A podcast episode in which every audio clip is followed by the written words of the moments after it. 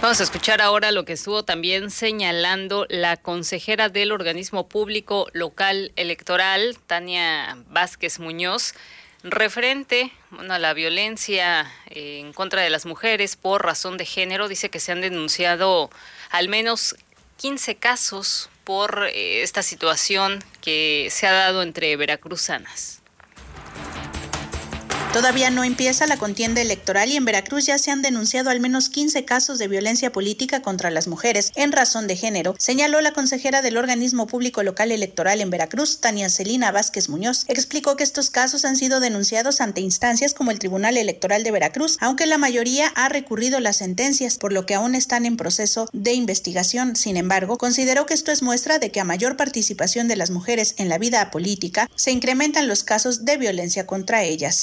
casos, hay un caso de Tuxpan, hay un caso en el norte del estado, vaya, ¿qué te puedo decir? Que lamentablemente los casos cada vez son más recurrentes. Estamos hablando como de 15 casos aproximadamente, porque no todavía ni siquiera empieza la contienda, entonces esos más los que se acumulen y eventualmente los que nos lleguen a nosotros como Ople Veracruz. Recordó el caso de la regidora cuarta del Ayuntamiento de Songolica, Areli Tezoco, que denunció que el alcalde Juan Carlos Mesua y su cabildo la violentaron en su calidad de mujer e indígena por no darle el trato igual a sus semejantes, ya que no la convocaban a sesiones de cabildo, no le daban trámite a sus gestiones y ninguna de sus propuestas habían sido tomadas en cuenta. Dijo que el TEP determinó que había una violencia política en razón de género y tras el análisis de la sala regional y la sala superior, se determinó que no se cometió violencia política en razón de género en su contra, pero sí la obstrucción en el ejercicio del cargo. La consejera recordó que cuando una autoridad es sentenciada por violencia política contra las mujeres, esta debe ingresar en el Registro Nacional de Personas Sancionadas por Violencia Política contra las En razón de género que nutre el Instituto Nacional Electoral en coordinación con los soples del país y otras autoridades jurisdiccionales. Como resultado, los infractores que forman parte de este registro no pueden ser candidatos a cargos de elección popular. Por ello, Vázquez Muñoz consideró que es necesario que las mujeres sepan que en el OPLE Veracruz están listos para sacar, dijo, las tarjetas rojas y amarillas en los casos en que se advierta que se ha cometido este tipo de violencia. Para RN Noticias, Perla Sandoval.